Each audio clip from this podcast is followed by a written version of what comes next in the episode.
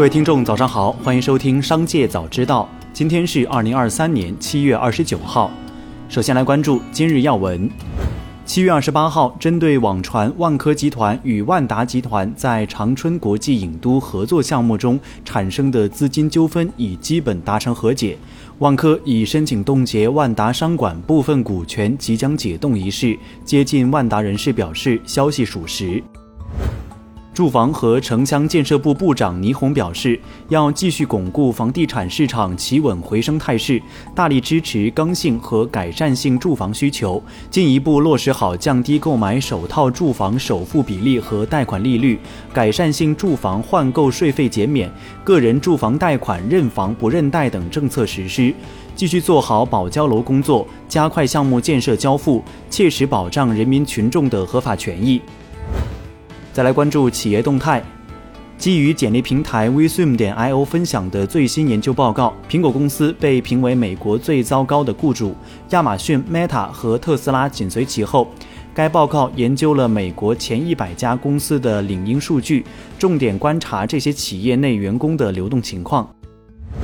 近日，北京泡泡玛特文化创意有限公司与阿迪达斯体育有限公司撤销仲裁裁决民事裁定书公开。裁定书显示，阿迪中国公司提起裁决程序，仲裁委员会裁决认为，阿迪中国公司抵制新疆棉事件仅是普通舆情，不影响双方合同履行。泡泡玛特构成违约。确认双方合作协议解除，泡泡玛特应返还阿迪中国公司已支付许可使用费一百二十万元、赔偿损失一千五百二十七万余元及律师费四十万元。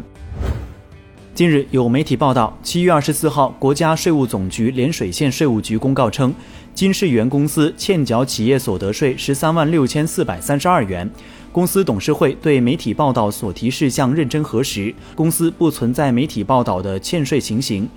税务机关欠税公告中关于公司欠税信息有误，上述公告已于七月二十八号撤销并重新发布，税务机关另发布澄清公告，证明公司不存在欠税情形。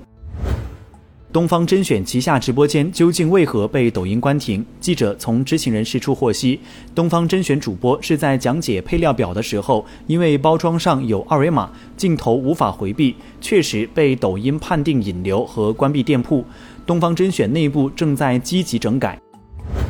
继今年四月的大裁员之后，AI 芯片第一股寒武纪再被爆出裁员传闻。记者获悉，这次裁员以智能驾驶芯片业务行歌科技为重灾区。行歌科技一位前员工透露，该公司软件部分裁员近半，硬件部分只保留少数员工善后，且新项目已经暂停，未来或将被放弃。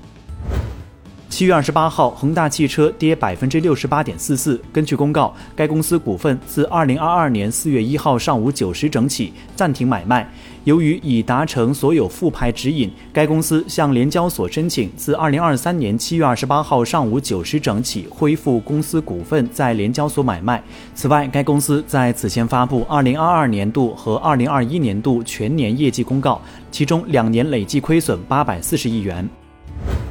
近日，三六零与杭州市人民政府签署战略合作框架协议，双方合作内容包括落地三六零华东科技创新总部、建设数字安全基础设施群、建设三个全国业务中心、落地两个研究所与加强当地资本合作等。再来关注产业新闻，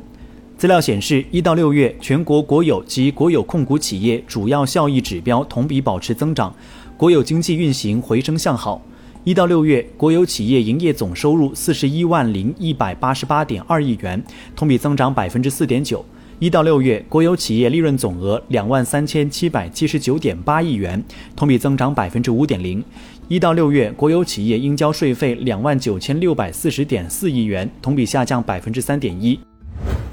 南京发布市本级住宅用地拟出让清单，清单里有三十六幅地块。同时，南京市溧水区住宅用地拟出让清单同步发布，清单里有九幅地块。由此，在今年八月至十月三十号前，南京共推出四十五幅拟出让地块，推出的地块数量与上半年数量基本相当。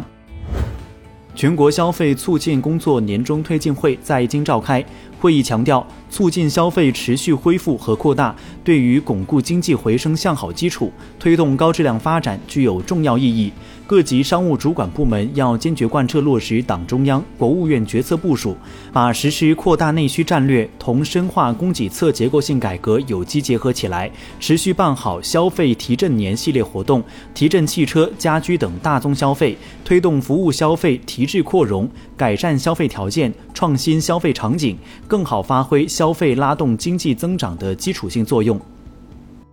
以上就是本期《商界早知道》全部内容，感谢收听，下次再见。